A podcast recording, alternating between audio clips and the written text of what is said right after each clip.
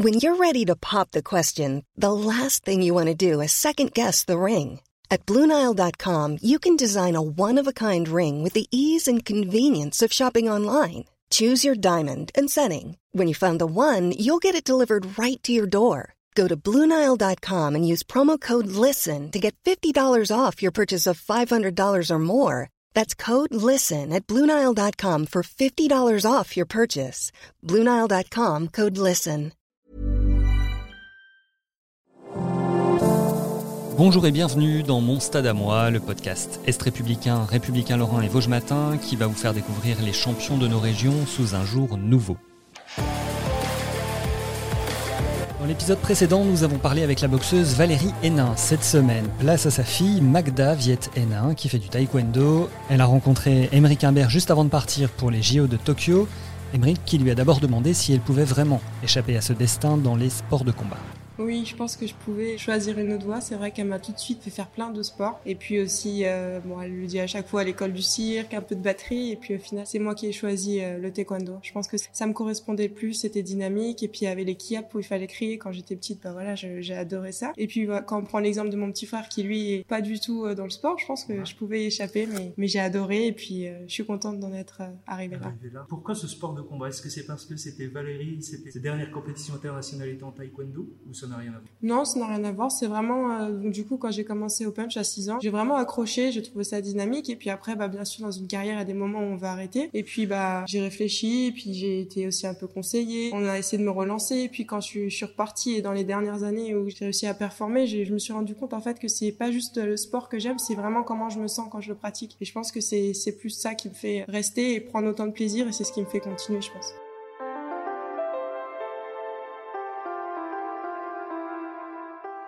Est-ce que à ton niveau, on a énormément de combats derrière soi? On se souvient du premier combat? Non, pas du tout. On s'en souvient pas.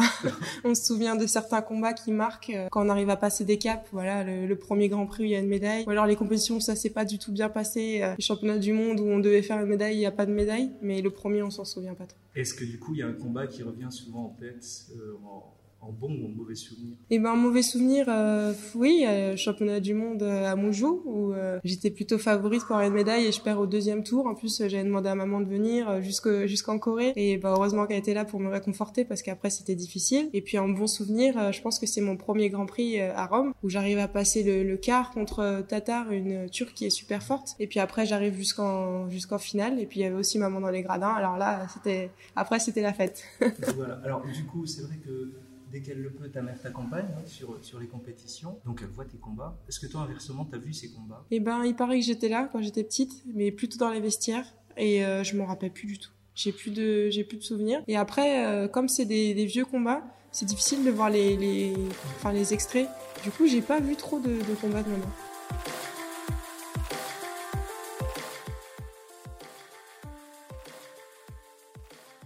Commencé le taekwondo à 6 ans. On se souvient aussi de t'avoir vu sur les ateliers de, de taekwondo, sur les critériums Saint-Nicolas ou euh, haut de camp de trois pommes. Tu sautais déjà très haut avec euh, voilà, une balle de tennis qu'il fallait accrocher et puis aller chercher. À cet instant, qui est Magda? C'est Magda, c'est c'est une fille euh, plutôt euh, introvertie ou c'est plutôt quelqu'un qu'on a besoin de canaliser, qui a besoin de se canaliser, c'est pour ça qu'elle va vers le taekwondo?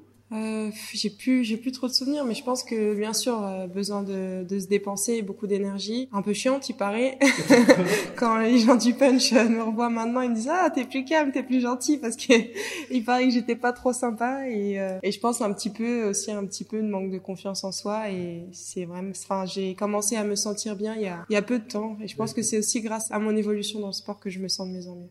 Quand ils disent pas sympa, c'était parce que plutôt froide ou plutôt cassante ou plutôt. euh, plutôt froide, plutôt cassante, ou euh, quand j'étais toute petite, on me disait ah elle est jolie, et moi maman elle me dit que je disais euh, ah bah toi t'as un gros nez. Donc euh, voilà, j'étais j'étais vraiment. Ça calme tout de suite. C'est vrai que tu- en plus du parto euh, en pôle, pôle Dex, 14 ans, non la rentrée j'avais 15 ans, du coup Quinze euh, 15 ans. c'est pas évident. Ça, c'est une décision qui pour toi était évidente et sûre et t'étais, va dire, borné sur cette décision. C'est quelque chose que tu as, on va dire, avec tes épaules de 15 ans, que tu as essayé de mûrir. Et quelle était la position aussi de la famille par rapport à ce départ? Et ben en fait on m'avait proposé de rentrer en pôle beaucoup plus tôt, et euh, du coup la famille euh, ils m'ont dit non. Donc j'étais j'étais trop jeune, je sais plus à quel âge mais je crois peut-être vers 13 13 ans et du coup après à 15 ans, j'ai re eu une autre opportunité et là j'ai dit non, je veux y aller.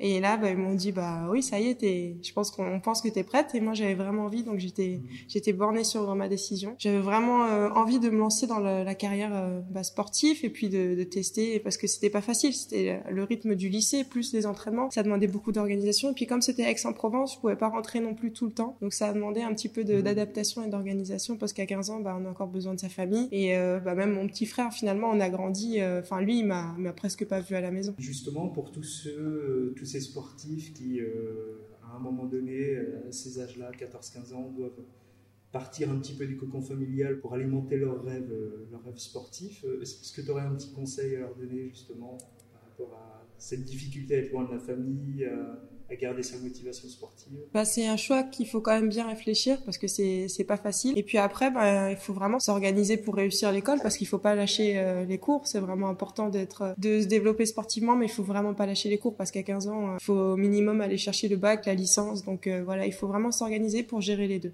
Et pour toi, personnellement, qu'est-ce qui a été le plus difficile à gérer alors du coup? Ah bah moi, euh, franchement, le niveau des cours, j'arrivais à bien m'organiser, mais c'était vraiment le manque euh, de la famille. Je sais que le dimanche, quand je repartais à Lorraine TGV, je, détestais cette gare. Quoi. Ouais. c'était, c'était difficile de, de dire au revoir. Ça reste entre nous, Ah non, elle n'est pas, elle est pas accueillante. Jewelry isn't a gift you give just once. It's a way to remind your loved one of a beautiful moment every time they see it. Blue Nile can help you find the gift that says how you feel and says it beautifully with expert guidance and a wide assortment of jewelry of the highest quality at the best price. Go to BlueNile.com and experience the convenience of shopping Blue Nile, the original online jeweler since 1999. That's BlueNile.com to find the perfect jewelry gift for any occasion. BlueNile.com.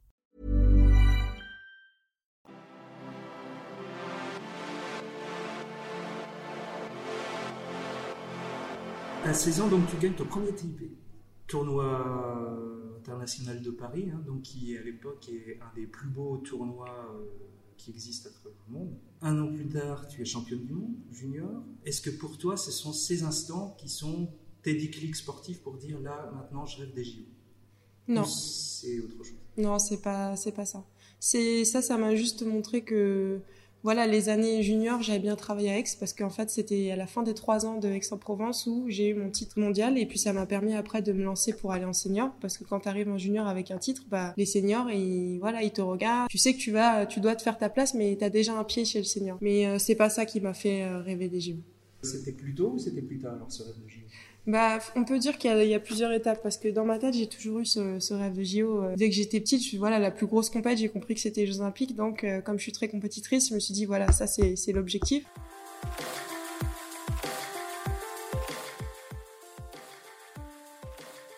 Toi, tu as l'association, tu as réussi rapidement à construire cet environnement ou c'est quelque chose qui était vraiment long à mettre en place? Par rapport aux résultats ou par rapport à... Ouais, à ton évolution sportive pour arriver aujourd'hui à ce que tu es? Oui, bah, je pense qu'il y a eu plusieurs euh, étapes dans ma carrière. Par exemple, à Aix, où on a été bien encadré par euh, Mehdi Ben Safi. Donc là, il nous a plutôt formés. Puis après, quand je suis arrivée à l'INSEP, j'ai eu une deuxième étape où j'étais avec Myriam. Et là, j'ai commencé, bah, du coup, à faire mes points en senior, à aller chercher des petites médailles. Et je pense que le, gros déclic, c'est vraiment là, il y, a, il y a à peu près trois ans, où je commence à aller chercher, bah, du coup, euh, des médailles en Grand Prix, une médaille en championnat du monde. Et je pense que c'est là que j'ai passé à l'étape supérieure et où je me suis dit, bah oui, là, le rêve, c'est plus qu'un rêve, c'est possible et la plus belle médaille surtout parce qu'en fait toutes les filles du top 6 on s'est déjà un peu affrontées. Et voilà c'est à chaque fois c'est serré c'est soit l'une c'est soit moi. Je peux aussi perdre contre des filles qui sont des fois moins classées. Donc c'est pour ça que là pour les JO on essaye de vraiment bien se préparer pour toutes les adversaires euh, voilà les connaître sur le bout des doigts. Et puis moi avoir toutes mes techniques dans les jambes euh, qui sortent comme ça en un claquement de doigts. Il y a souvent des périodes de doute. Il y en a de moins en moins. J'ai pas une confiance énorme. J'y travaille parce que quand on est euh, au niveau, c'est la, tête qui fait la différence. Je me remets souvent en question. Et du coup, euh, bah, des fois, c'est un peu fatigant parce que des fois, il n'y a pas lieu de se remettre en question. Mais je pense que c'est aussi ce qui me permet de continuer à évoluer et de pas rester sur mes acquis. Mais ça peut être fatigant pour moi et pour mon entourage. Ah, alors justement, à, quel moment, selon toi, le doute ne permet plus de progresser? Euh, le doute ne permet plus de progresser bah, quand il nous empêche de, de, faire des bonnes perfs et de, et de gagner, je pense. On, a la sensation quand même que depuis Pascal Gentil, hein, le, le, taekwondo français cherche euh, un ambassadeur. on a la vague sensation que tu pourrais endosser ce rôle. T'en penses quoi?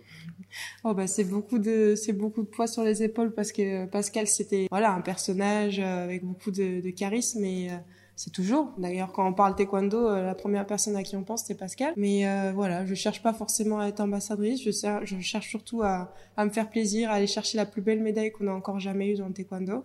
Médaille d'or. La médaille d'or. Qu'on n'a jamais eu en taekwondo ouais. français.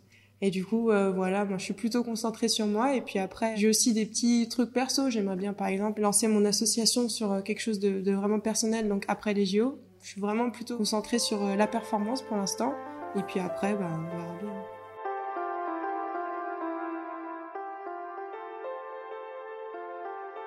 Justement, une médaille au-delà de euh, les, sacrifices, euh, tout ce que ça implique en, en investissement de temps, euh, l'aspect préparatif, et ainsi de suite. Est-ce qu'à ton avis, une médaille, ça change la vie? Déjà, je pense pas que ça soit des sacrifices, parce que c'est plutôt des choix. En fait, c'est moi qui choisis. On me contraint pas à, à voilà, aller m'entraîner à ne pas manger de chocolat le soir euh, pour être bien affûté, c'est c'est moi qui choisis. Si je veux le faire, euh, voilà, je peux venir à l'entraînement et pas m'entraîner à fond. Donc euh, c'est vraiment c'est la performance, elle est elle est dans ma main et puis elle est encadrée par mon staff, mais voilà, c'est moi qui choisis d'être là à 200% à l'entraînement et de moins voir la famille quand on est en stage, par exemple. Et puis je pense que la médaille, bah, je sais pas si elle va changer la vie, on verra ça après, si jamais elle est là. Mais en tout cas, ça serait une belle récompense parce que c'est vrai qu'on s'investit tous euh, énormément et euh, autant les sportifs que le staff, on, on, la veut cette médaille et je pense qu'on la mérite. Et si tu avais un, du coup un, euh, une cause à défendre bah du coup, le, je pense que la cause que j'ai à défendre, c'est le projet associatif que j'aimerais bien monter après les JO. Et euh, c'est c'est vraiment difficile d'en parler parce que c'est quelque chose de très personnel. C'est euh, quelque chose qui m'est qui m'est arrivé quand voilà. Donc pour l'instant, je suis je suis pas sur euh, sur ça, mais après j'aimerais bien pouvoir euh, donner aux autres. Et du coup, euh, si j'arrive à avoir cette belle médaille, bah montrer que peu importe ce qui ce qui nous arrive, voilà, on peut aller chercher par exemple une médaille olympique. Mais pour l'instant, je suis vraiment concentrée sur. Parce que je voudrais pas que ça remue trop de trucs. Donc voilà, ça c'est de côté. Mais après, j'ai une cause que j'aimerais bien défendre. Super. Merci beaucoup Magda pour tout Merci à toi. Bonne chance pour Yes, yes, yes.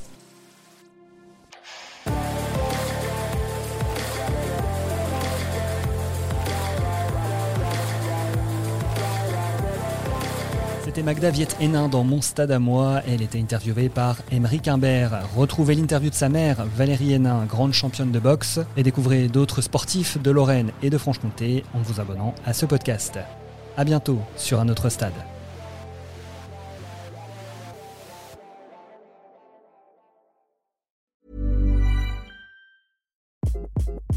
Hi, this is Craig Robinson from Ways to Win, and support for this podcast comes from Invesco QQQ, the official ETF of the NCAA. Invesco QQQ is proud to sponsor this episode, and even prouder to provide access to innovation for the last 25 years. Basketball has had innovations over the years too. We're seeing the game played in new ways every day. Learn more at Invesco.com slash QQQ. Let's rethink possibility. Investco Distributors, Inc.